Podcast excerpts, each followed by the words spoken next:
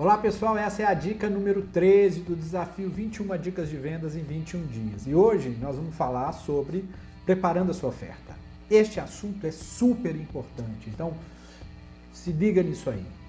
A dica de hoje, tá? Eu vou abordar um assunto bem interessante e bem especial, pois agora entramos na etapa das ofertas e dentro do funil de vendas, e talvez uma das etapas que vai exigir mais atenção e grande flexibilidade por parte do vendedor.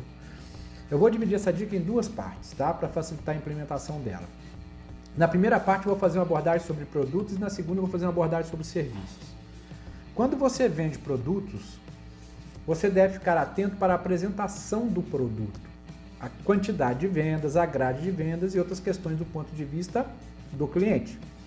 Além disso, usar a apresentação do produto sempre pode ser usado como um gancho de vendas, tá? Mas Miguel, eu não entendi. Como é que é isso? Essa apresentação, você está falando da apresentação visual do produto, da embalagem? Não. Definitivamente eu não estou falando sobre isso. Preste bem atenção. Estou falando sobre um aspecto importantíssimo que devemos usar sempre.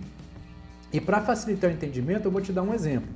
Imagine que você venda refrigerante, tá? Refrigerante. Uh, me diga, quantos tipos de apresentação você tem no seu refrigerante?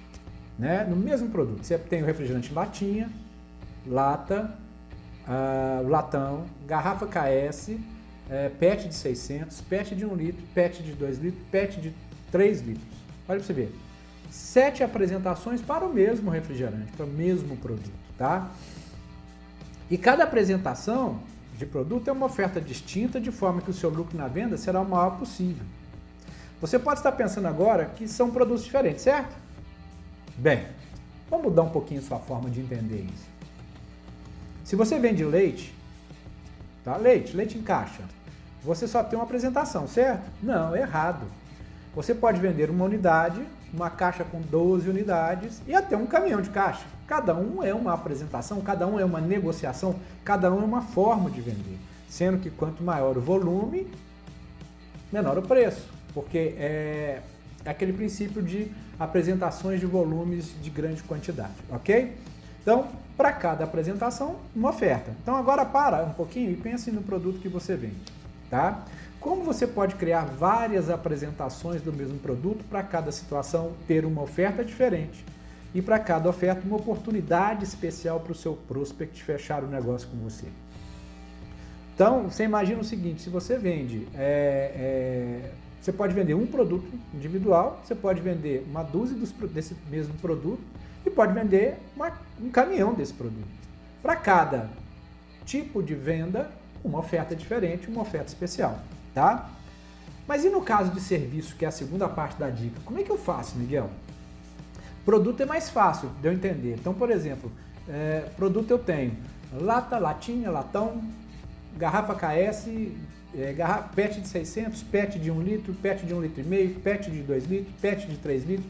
Eu tenho várias opções. Mas e serviço? O serviço normalmente é um só. Faz sentido isso? Bem, então vamos lá.